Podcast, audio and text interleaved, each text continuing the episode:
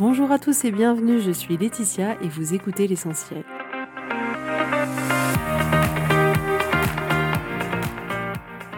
L'essentiel est le podcast de coaching où je partage avec vous les outils et les techniques pour vous permettre d'avancer et d'avoir la vie que vous voulez.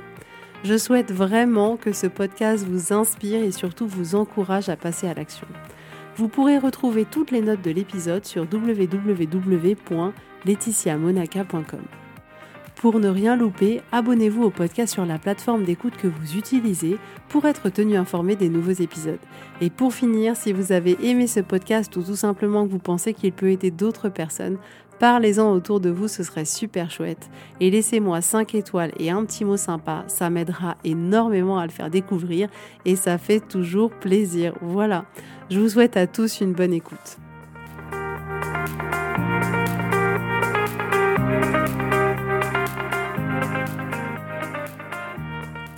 Coucou tout le monde, j'espère que vous allez bien. Je suis très contente de vous retrouver aujourd'hui pour un nouvel épisode en ce début d'année qui commence de manière intense. En tout cas, cette année pour moi sera sous le signe du courage et euh, j'ai hâte, j'ai hâte de découvrir ce que cette année me réserve, comment ça va se passer. J'espère que c'est pareil pour vous, que vous êtes plein d'enthousiasme, plein d'entrain pour cette nouvelle année où tout est absolument possible. Gardez-le à l'esprit. C'est une nouvelle année, c'est une nouvelle page blanche et vous pouvez y écrire absolument ce que vous voulez. Donc vraiment, je vous encourage pleinement à être intentionnel pour cette année 2023, à décider qu'est-ce qui est important pour vous, qu'est-ce qui va compter, la manière dont vous avez envie de grandir, d'évoluer et intérieurement avant tout, parce qu'en réalité, tout vient de nous en premier. Tout vient de ce qui se passe à l'intérieur de nous. Et c'est une fois qu'on a rétabli une forme d'harmonie à l'intérieur de soi que ça s'exprime à l'extérieur. Mais quelle intention vous avez pour vous, pour ce qui se passe à l'intérieur de vous et pas forcément, alors voilà tout ce que j'ai prévu, j'ai prévu l'achat de ça, j'ai prévu d'avoir telle promotion, j'ai prévu de gagner tant. Non, vraiment, ce cheminement intérieur. C'est vraiment de ça dont il est question et c'est de ça dont il est question aussi dans ce podcast. Alors aujourd'hui, on va parler ensemble d'avoir raison. J'ai lu un livre cette année de Jay et à un moment donné, il y a une phrase qui m'a percuté tel un uppercut où il a dit soit on choisit d'avoir raison, soit on choisit la bienveillance. Et vraiment, je crois que je l'avais déjà évoqué, mais quand j'ai lu cette phrase, je me suis dit, oh, mais c'est tellement vrai. Et en réalité, je me suis rendu compte que je passais effectivement beaucoup de mon temps à vouloir avoir raison sur certains sujets quand ça me tenait à cœur, quand je trouvais que c'était injuste. C'était important pour moi d'aller jusqu'au bout, quoi, un peu comme une mission. Donc, il arrive comme ça qu'il y ait des situations dans lesquelles on a envie d'avoir raison, où on aime avoir raison et où c'est important. Et donc, comme je vous le disais, je vous rassure, ça arrive à tout le monde, à tout le monde, à moi, à tout le monde. Alors pourquoi on fait ça? Parce qu'en réalité, on aime l'émotion qu'on va avoir quand on va réussir à prouver qu'on a raison. Et certaines personnes aussi peuvent aimer ce moment, entre guillemets, de joute verbale où on va être dans l'argumentaire et on va aimer cette sensation-là. C'est-à-dire qu'une fois qu'on aura raison, on va se sentir un peu confiant, un peu comme si on avait gagné d'une certaine manière. On va avoir l'impression d'avoir une forme de, puissance, d'avoir une, une, forme de force. Et en réalité, ce qui se passe à ce moment-là, c'est que on est pleinement dans notre ego. On nourrit pleinement notre ego. On aime d'ailleurs souvent écouter notre argumentaire, toutes les preuves qu'on a, on a l'impression, vous savez, que notre argumentaire, il est solide. Moi, je pouvais comme ça avoir une préparation de mental, me dire, mais en fait, j'ai tellement raison, mais parce que en réalité, j'en étais convaincue au fond de moi. C'était pas juste gagner pour gagner, j'en étais convaincue, j'avais prévu mon argumentaire avec toutes les preuves et je me disais, mais, mais c'est du solide ce que tu as, Laetitia. Et on est comme ça. On est comme ça à aimer d'une certaine manière ce travail d'enquêteur qu'on a pu faire où on va prouver bah, qu'on a raison et que l'autre a tort. Et c'est aussi parfois, on aime avoir raison parce qu'on veut rétablir une forme de vérité, comme s'il y avait une forme d'injustice. Et c'est souvent le cas quand, par exemple, on va nous reprocher quelque chose, on va avoir cette envie de prouver qu'on a raison. Non, regarde, je vais te prouver que tu as tort et que ce que tu dis, c'est faux. Et cette envie de rétablir une forme d'injustice qu'on considère être présente, on va avoir comme ça envie de prouver qu'on a raison. Et j'ai remarqué aussi un autre fonctionnement sur lequel on aime avoir raison, c'est que ce que l'on va dire, ce que l'on va penser, toutes nos croyances qu'on peut avoir font d'une certaine manière partie de notre identité. On est quelqu'un qui pense que, on est quelqu'un qui croit que, et ce qu'on croit est important pour nous. Et vu que c'est important pour nous, eh bien, on a clairement envie de le défendre. Et l'humain est ainsi fait. L'humain aime avoir raison, l'humain aime défendre son point de vue, c'est normal, c'est un comportement qui est complètement automatique. C'est-à-dire que, un, on se, se pose pas à un moment donné en disant, est-ce que je vais choisir aujourd'hui d'avoir raison ou pas? Non, c'est fait de manière complètement automatique. Alors, dans ce dont on va parler aujourd'hui, ce que je tiens à préciser, c'est qu'on s'en fout complètement de savoir qui a raison et qui a tort. Alors, je sais là qu'il y a une partie de vos cerveaux qui aime pas forcément ce que je suis en train de dire, mais ce qui se passe, c'est que finalement, la vérité, il y a autant de vérité que d'individus. Et c'est comme si c'était vraiment quelque chose qui était insaisissable. Et je suis sûre que vous avez comme ça déjà des exemples. Souvent, ça arrive quand on devient parent, on a pu comme ça à faire des reproches à nos parents en disant mais en fait ils ont eu tort, ils ont fait ça, ils ont fait ça. Et puis après nous on devient parent et puis on se dit en fait ils ont eu raison, en fait ils ont eu raison. Donc à un certain moment dans notre vie, on a estimé qu'on avait raison et qu'ils avaient tort. Et à un autre moment de notre vie, face à une même situation, face à des mêmes circonstances, on se dit en réalité ils avaient raison et on avait peut-être tort de penser qu'ils avaient tort. Donc il n'est pas question de savoir qui a raison, qui a tort. Ce qu'il est important de comprendre, c'est que dès lors où on part dans ce débat-là, de trouver quelle est la personne qui a raison et quelle est la personne qui a tort, en réalité, on perd à tous les coups. Alors maintenant, on va s'intéresser à qu'est-ce qui se passe en nous quand on essaye d'avoir raison. Et là, on va se rendre compte que quand on a envie d'avoir raison, on a comme ça cette forme de, rage, on est déterminé, on se sent convaincu, combatif, hargneux, on est un peu missionné d'une mission de rétablir la vérité, et on peut être du coup très insistant, très euh, percutant peut-être, et on est comme ça dans cet état où on va avoir de l'énergie qui va être très haute, qui va nous permettre de défendre notre point de vue, et en réalité notre cerveau il le vit comme une question de vie ou de mort, c'est-à-dire que pour survivre il va falloir que tu défendes, que tu aies raison à tout prix, et on y met beaucoup d'énergie. Mais ce qui va se passer, c'est que dès lors où on va vouloir comme ça rétablir une forme de vérité et on va vouloir avoir raison, il va se passer tout un tas de changements intérieurs en nous, tout un tas de, de changements physiques, et on va se montrer d'une certaine manière. C'est-à-dire que on va avoir tendance à avoir un ton qui change, à avoir peut-être un ton plus sévère, à avoir un ton plus dur, à avoir un débit de parole plus rapide. C'est-à-dire que quand on essaie d'avoir raison, en général, on parle pas comme ça. On a un débit volumique où, voilà, il faut que les choses elles sortent et on, on change clairement le débit de parole qu'on peut avoir. Notre visage va changer. On s'en rend pas compte, mais les gens qui sont en face le voient. Et c'est pour ça que certaines personnes peuvent se sentir offensées quand elles voient notre visage parce que notre corps change, parce que nos yeux vont changer. La couleur des yeux même peut changer. Les, mouvements de sourcils peuvent changer. Le fait de froncer le front, de tous ces petits changements-là vont faire que notre tête va littéralement se transformer tellement on va avoir cette envie d'avoir raison. Notre posture également va changer. On va peut avoir une posture beaucoup plus agressive en ayant des mouvements vers l'avant, en ayant des mouvements de main. Euh, donc il y a tout un tas de choses comme ça qui va changer en nous au moment où on est dans cette envie d'avoir raison, de convaincre, qui peuvent être un peu agressives vis-à-vis de l'autre. Et on va aussi avoir un comportement différent intérieur, c'est-à-dire que on peut avoir tendance à se refermer, à se déconnecter de l'autre, à plus être dans l'écoute. Vous savez, la personne est en train de parler et nous on est déjà en train de penser à l'argument qu'on va lui dire et du coup on est comme ça complètement en nous et pas du tout connecté à l'autre, connecté aux arguments qu'il peut avoir, à la version qu'il peut avoir de cette situation, à l'histoire que lui a envie de nous proposer. On est complètement déconnecté parce que l'objectif c'est pas d'écouter l'autre. L'objectif qu'on a à ce moment-là, c'est d'avoir raison à tout prix. Mais si on fait une pause à ce moment-là et qu'on prend juste un instant, ce qu'on fait en généralement pas, clairement pas, moi non plus, quand on veut avoir raison, on est dedans, on est, c'est vraiment comme si c'était une course. Et on est comme ça lancé. Donc, à ce moment-là, on prend en général pas le temps de faire une pause. Et de faire une pause et de se demander, effectivement, on veut avoir raison, mais pourquoi on veut avoir raison? Pourquoi c'est si important pour nous d'exposer notre point de vue? Pourquoi c'est si important pour nous de faire changer l'autre d'avis? Qu'est-ce que ça va changer en réalité? Même si la personne dit OK, tu as raison, qu'est-ce que ça va vraiment changer? On aura raison Et après quoi? Après quoi on va rentrer chez nous, on aura eu raison. Est-ce que vraiment ça va changer quelque chose dans notre vie, dans la vie de tous les jours, dans l'univers, je sais pas. Est-ce que vraiment ça va avoir un impact? Et pourquoi je vous dis ça? Parce que souvent on veut avoir raison sur tellement de petites choses qui ont absolument aucune importance. Et pourtant, on y met toute notre énergie au risque d'abîmer les relations qu'on peut avoir avec les autres et avec nous-mêmes d'ailleurs. Donc pourquoi je vous fais ce podcast aujourd'hui? Parce qu'effectivement, je me suis rendu compte à la lecture de ce livre dont je vous ai parlé au début de l'épisode de Shetty, qui s'appelle d'ailleurs Penser comme un moine, je ne l'ai pas cité, euh, on ne peut pas avoir raison et être dans la bienveillance. On ne peut pas avoir raison et être dans la connexion. On ne peut pas vouloir avoir raison et être dans l'amour. C'est-à-dire que à ce moment-là, les deux émotions ne peuvent pas cohabiter.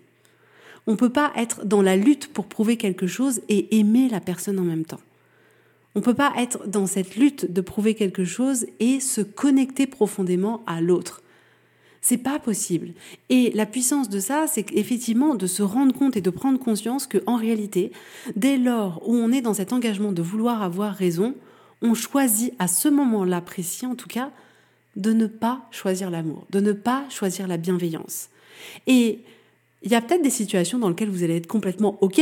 si vous êtes un avocat et que vous plaidoyez pour avoir raison, ça, prendra tout son sens et ce sera complètement logique et vous voudrez pas du tout changer euh, d'opinion sur ce sujet-là et c'est normal et c'est complètement OK.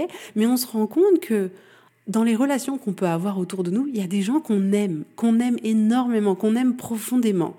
Et prendre conscience que avec ces personnes-là, dès lors où on veut avoir raison, on se déconnecte de ces personnes qu'on ne choisit pas de les aimer à ce moment-là, qu'on ne choisit pas d'être bienveillant avec eux à ce moment-là et qu'on choisit juste d'avoir raison. Moi, ça m'a fait l'effet d'une bombe.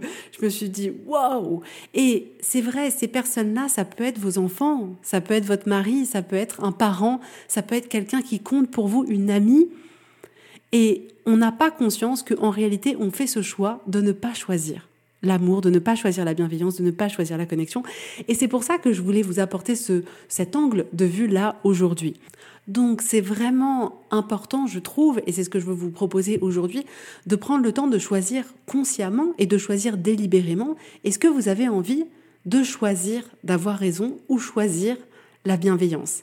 Et de faire ce choix à ce moment-là. C'est-à-dire que si on laisse le pilote automatique, on va vouloir avoir raison. Clairement, il y a tout un tas de situations où parfois j'ai pas le temps de faire ce moment de pause, de prendre ce pas de recul et je me dis ok, j'ai tout fait pour avoir raison. Et si j'avais pu faire ce moment de pause, j'aurais certainement choisi une autre position. Et c'est ça dont il est question, c'est de choisir délibérément pour pouvoir avoir une expérience de vie qui est au plus proche de celle que vous avez envie de vivre. Donc c'est quoi les impacts? Parce que c'est là aussi où on peut prendre conscience quels sont les impacts dans nos vies de vouloir avoir raison. Et comme je vous le disais, finalement, ça va avoir des impacts sur vos relations avec ces personnes-là. C'est-à-dire que ça peut créer une forme d'éloignement, ça peut abîmer la relation parce qu'il peut y avoir beaucoup de jugements, de déconnexion, voire même jusqu'à des ruptures. Et on peut aussi sans s'en rendre compte, et ça c'est quelque chose qui est très difficile euh, pour l'autre, et c'est d'ailleurs pour ça que quand on essaye d'avoir raison, on rentre un peu dans, un, dans une lutte où l'autre va essayer de faire pareil, parce que c'est comme si on niait la vie de l'autre. C'est comme si on niait l'expérience de l'autre. On dit, mais t'as tort et moi j'ai raison. Ça veut dire, tout ce que tu dis est faux, tout ce que tu dis n'a pas d'importance, tout ce que tu dis n'est pas vrai. Il y a que moi qui ai la vérité. Et quand on fait ça, on nie l'expérience de l'autre. Et ça, c'est quelque chose qui est très difficile à vivre. Et je suis sûre que vous avez déjà été de l'autre côté de la barrière, que vous avez été du côté où on voulait vous prouver que euh, vous aviez tort et que vous vous sentiez nié dans votre expérience, dans votre expérience d'être humain, de ce que vous aviez vécu à l'intérieur. Vous dites non, mais en réalité, c'est pas vrai. Et en ça, ça va pas aider, ça va pas nourrir, ça va pas construire des relations authentiques avec les personnes qui vous entourent.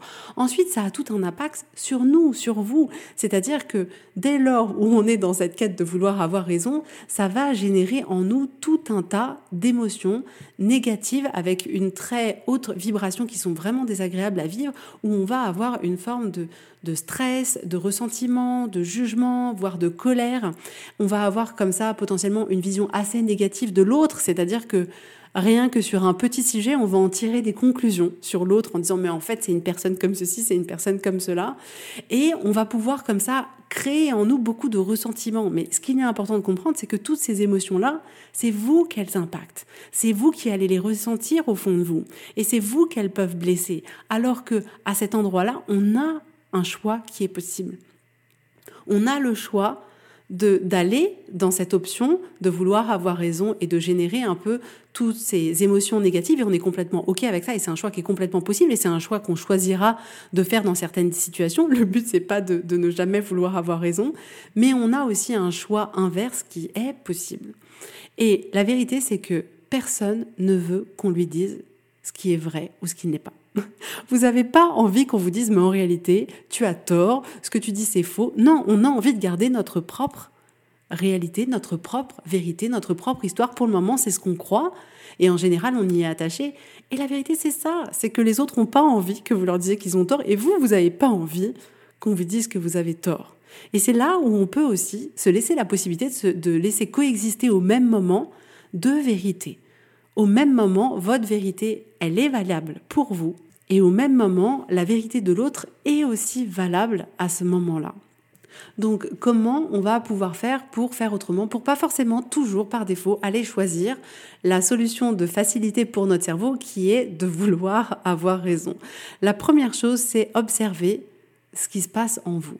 Observez ce qui se passe en vous quand il y a une situation, une discussion, quelque chose où vous avez l'impression que vous devez rétablir une vérité, que vous devez peut-être avoir raison, quelle émotion il y a à l'intérieur de vous? Essayez d'observer qu'est-ce qui se passe, quelle est cette vibration, où est-ce que ça se passe dans votre corps? Essayez de vous reconnecter à ce moment-là juste à vous-même, de vous déconnecter de la situation et juste de vous connecter en vous. Ensuite, observez. Observez toute l'histoire que vous êtes en train de vous raconter au sujet de ce qui est en train de se passer. Alors souvent, là, on va avoir un long paragraphe de mais c'est pas normal, mais en fait ils ont tort, mais en fait moi je sais que j'ai raison, et puis il y a telle preuve, il y a telle preuve, puis c'est pas normal, puis elle devrait pas dire ça, ou il devrait pas dire ça, etc. Et alors là, il y a tout un monologue intérieur sur ce que l'autre ne devrait pas faire, devrait faire, devrait penser, ne devrait pas penser. Et on a toutes ces pensées-là, et en réalité, c'est toutes ces pensées de la personne ne devrait pas penser ça, devrait pas dire ça, devrait pas se comporter comme ça, qui fait qu'on va générer toutes ces émotions négatives à l'intérieur de nous. Et ensuite, c'est à ce moment-là, une fois que vous avez pris le recul, en vous posant avec votre émotion, en observant toutes les pensées qui généraient ces émotions en vous, de souffler et de vous dire, OK, est-ce que là, j'ai envie de choisir de combattre d'une certaine manière ou d'aimer? Est-ce que là, je suis en capacité de me dire, bah, peut-être que nos deux vérités peuvent coexister au même moment. Et c'est pas grave. Mais à ce moment-là, vous avez un choix à faire. Vous avez un choix à faire et donc il y a plusieurs possibilités qui s'offrent à vous. C'est soit vous pensez que finalement chacun peut avoir sa vérité. C'est-à-dire que la personne a le droit de penser ça et moi j'ai le droit de penser autre chose. Et ça n'a pas d'importance et c'est pas grave et c'est ok et on n'est juste pas d'accord. Mais en réalité, on est deux êtres humains complètement différents donc c'est pas grave si on n'est pas d'accord. On pourra jamais tous être d'accord dessus. Et donc, c'est une des premières possibilités, c'est de se dire, effectivement, je suis pas du même avis de l'autre, et c'est pas un problème. Parce qu'en réalité, souvent, le fait qu'on soit pas du même avis, c'est pas un problème. C'est un problème à partir du moment où on pense que c'est un problème, et du coup, quand on pense que c'est un problème, on pense qu'on doit rétablir une vérité et prouver à l'autre qu'on a raison. Mais clairement, si vous pensez que l'autre a le droit de penser quelque chose de différent de vous et que c'est pas un problème, à ce moment-là, vous allez être beaucoup plus dans l'ouverture, dans la connexion, dans la bienveillance, dans l'écoute, et vous serez certainement beaucoup plus prêt à entendre un point de vue qui est différent du vôtre sans forcément chercher à avoir raison. Ensuite, ce que vous avez comme possibilité aussi, c'est de vous demander qu'est-ce qui compte le plus. Est-ce qui compte le plus, c'est votre relation avec cette personne ou est-ce qui compte le plus, c'est d'avoir raison? Et dans certaines situations, avoir raison sera ce qui compte le plus que la relation avec l'autre personne. Mais posez-vous cette question. Rien que cette question, elle peut vous aider à prendre du recul et de vous dire c'est vrai, ce qui compte le plus, c'est ma relation avec cette personne. En réalité, avoir raison, bien sûr qu'on aimerait avoir raison, mais c'est pas ce qui compte le plus. Et avec cette question, vous pouvez du coup choisir beaucoup plus délibérément la manière dont vous allez vouloir réagir à cette situation.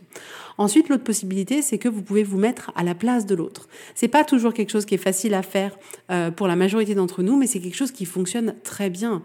Et d'essayer de comprendre, de comprendre le point de vue de l'autre et de dire effectivement, si je me mets à sa place, je peux comprendre qu'il n'est pas du tout le même avis que moi ou qu'elle n'est pas le même avis que moi. Et avoir voilà cette forme de compassion pour l'autre et d'exercer cet exercice de se mettre à la place de l'autre, on arrive souvent à beaucoup plus de compréhension et à ce moment-là, on se dit ok, c'est pas la peine d'essayer d'avoir raison parce qu'on ne pourra pas changer d'avis parce que finalement, je comprends pourquoi la personne a cet avis-là. Et d'ailleurs, la petite parenthèse à ajouter justement sur ce sujet-là, c'est que les gens ne font jamais les choses contre vous. Jamais.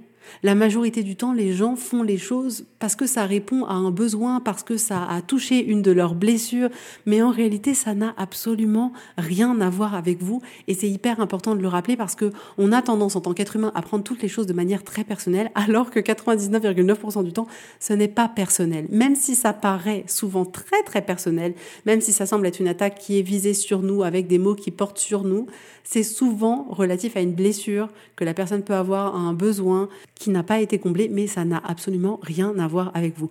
Ensuite, l'autre possibilité, c'est d'exposer votre avis sans chercher à convaincre ou d'une certaine manière à entrer dans cette lutte de je vais détruire la vie de l'autre, je vais lui prouver, je vais apporter toutes les preuves pour casser euh, son discours, son argumentation. Non, vous pouvez choisir aussi de juste exposer votre point de vue et dire voilà, je dis pas que tu as tort. Voilà juste mon point de vue. Et c'est pas quelque chose qu'on fait naturellement. On rentre souvent en lutte dès le départ, mais on peut avoir aussi cette possibilité de dire voilà, mon point de vue c'est celui-là. Voilà pourquoi je pense comme ça. Et je peux comprendre que toi tu aies un autre avis, mais voilà le mien. Et vraiment, ce sujet-là d'avoir raison, il touche tous les domaines de votre vie et des petites situations du quotidien qu'on n'imagine pas. Par exemple, si vous avez un enfant qui euh, se sent un peu abandonné parce que bah il y a un petit dernier qui est arrivé et du coup il dit mais oui mais tu t'occupes tout le temps de l'autre et pas de moi etc. Votre enfant, c'est ce qui vit à ce moment-là, c'est ce qui est vrai pour lui, c'est sa vérité qu'on a à ce moment-là. Et nous, en tant que parents, souvent à ce moment-là, on peut se sentir blessé parce que c'était pas du tout notre intention. Du coup, qu'est-ce qu'on va faire à ce moment-là? On va chercher à avoir raison, on va dire non mais c'est pas vrai, regarde, je fais ça, je fais aussi ça pour toi, c'est pas vrai, etc. Et comme je vous le disais, en faisant ça, c'est comme si on niait l'expérience de notre enfant, en disant mais tu vois, ce que tu dis c'est pas vrai et je vais te prouver que c'est pas vrai. Mais si lui, l'a ressenti comme ça, il l'a ressenti comme ça. Ça ne veut pas dire que c'est la vérité, ça veut juste dire qu'il l'a ressenti comme ça. Vous voyez ce que je veux dire?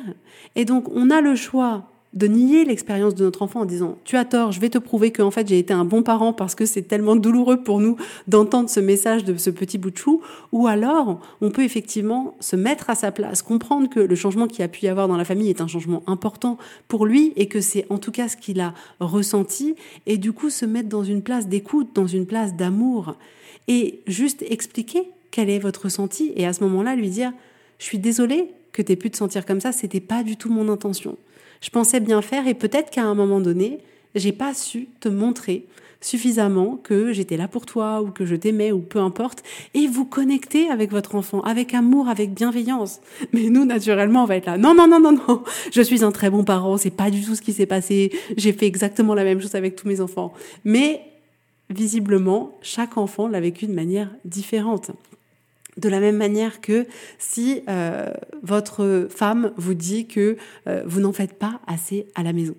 La majorité du temps, vous allez vous braquer en tant que mari, conjoint, compagnon, ce que vous voulez. Vous allez dire mais non, mais c'est pas vrai, mais je fais ça et puis en plus je travaille et puis en plus voilà et puis je me suis occupée de ça et on va rentrer dans un argumentaire de non mais en fait tu me dis un truc, je suis pas d'accord, je vais te prouver que tu as tort et on entre comme ça dans une lutte et là encore, c'est potentiellement quelqu'un que vous aimez, avec qui vous partagez votre vie, et le but, c'est pas d'être l'un contre l'autre. Et on peut à ce moment-là faire le choix de se mettre à la place de cette femme et de se dire, ok, pourquoi elle me dit ça? Effectivement, si je me mets à sa place, quand je regarde quelle est sa vie, quel est son rythme de vie, de quoi elle s'occupe à la maison, je me rends compte que, je sais pas, elle va chercher les enfants à l'école, qu'elle fait telle chose, qu'elle prend du temps pour faire ceci, pour faire cela, et que peut-être elle peut avoir cette impression-là, et c'est pas ce que je veux. Et si c'est pas ce que vous voulez, vous pouvez à ce moment-là entrer plus dans une discussion en disant ah bah je pensais pas que tu le vivais comme ça. De mon côté, j'ai l'impression de faire assez de choses. Est-ce que on pourrait peut-être trouver une solution, mettre quelque chose en place qui ferait que chacun, on pourrait trouver notre harmonie dans cette organisation familiale. Et on entre là alors dans une discussion et pas dans un combat. Et de la même manière que si par exemple vous avez votre mère qui vous dit qu'elle vous voit pas assez, qu'elle vous voit pas assez, etc. Vous pouvez entrer comme ça en résistance en essayant de lui prouver qu'elle a tort et que vous avez raison, en lui disant mais c'est complètement faux. Euh, écoute, je te vois tous les 15 jours, euh, je t'appelle souvent. Il y en a qui voient même pas leurs parents pendant des mois et des mois. C'est n'importe quoi. Soit vous pouvez lui prouver qu'elle a tort, soit vous pouvez essayer de vous dire ok, je peux comprendre que arriver à un certain âge, ou peut-être qu'elle vit seule, et de vous dire je peux comprendre qu'elle se sente seule, qu'elle ait envie, qu'on l'appelle parce que finalement c'est juste qu'elle nous aime et qu'elle a envie de passer du temps avec nous, et c'est peut-être pas le besoin que nous on a pour le moment, mais on arrive à comprendre pourquoi elle fait cette remarque-là, pourquoi elle fait cette demande-là. Et à ce moment-là, vous pouvez du coup vous connecter à cette personne que vous aimez et entrer dans une discussion et lui dire voilà, je suis désolée que tu penses ça comme ça. Moi, je trouve que la manière dont on se voit, ça me convient tout à fait. À chaque fois que je te vois, c'est avec plaisir. Et pour le moment, avec mon format de vie, euh, j'ai pas plus de temps disponible, mais à ce moment-là, vous êtes dans la discussion, vous êtes dans l'échange. Vous n'êtes plus dans je vais te prouver que j'ai raison et du coup je choisis d'avoir raison plutôt que de choisir la bienveillance. Non, à ce moment-là, vous pouvez choisir la bienveillance. Et il y a tout un tas de petites choses comme ça au quotidien où on va vouloir prouver qu'on a raison. Et je trouve vraiment que l'image du téléphone portable est une très belle image, c'est-à-dire que c'est comme si vous aviez un téléphone qui était face à vous et qu'il y avait quelqu'un qui était sur votre côté droit, un sur votre côté gauche et un qui était derrière le téléphone on va tous avoir une vision de ce qu'est un téléphone portable différente. Celui devant, il va avoir un écran tout noir. Celui de côté, il va avoir une tranche de 0,5 euh, cm sur 11 euh, cm avec un bouton. Celui de l'autre côté, il va avoir deux boutons sur une tranche de 11 cm par 0,5 cm. Et celui de derrière, il va avoir euh, bah, pas d'écran, une face avec une optique, deux optiques, trois optiques en fonction des téléphones. Et chaque personne va dire ma définition d'un téléphone, c'est ce que j'ai vu. Et ces quatre personnes auront vu quatre choses différentes. Est-ce qu'il y en a une qui a tort? Non, c'est juste que chacune, en fonction du référentiel dans lequel elle était, a vu quelque chose de différent. Dans nos vies, c'est pareil. En fonction du référentiel dans lequel on est, en fonction de ce qu'on est, en fonction de euh, ce qu'on a vécu, de notre éducation, on a une certaine lecture de la situation. Elle n'est pas plus vraie ou plus fausse que celle de quelqu'un d'autre. Elle est juste différentes. Et c'est ça qu'on peut se proposer de faire, c'est au lieu d'avoir raison, c'est de choisir la bienveillance et d'accepter qu'en réalité, les deux vérités peuvent coexister au même moment et c'est OK et ça va aller. Voilà. Donc, si vous voulez commencer cette année 2023, il me reste quelques places pour les accompagnements que je commence en janvier. Faites une séance découverte. Exposez-moi quelle est votre problématique ou quels sont vos objectifs et je vous indiquerai comment je peux vous aider, comment on peut co-créer vos résultats et pouvoir justement faire en sorte que cette année 2023, elle soit différente. En tout cas, je vous souhaite à tous une très très belle journée, un très bon week-end et je vous dis avec grand plaisir à la semaine prochaine. Bisous bisous, bye bye.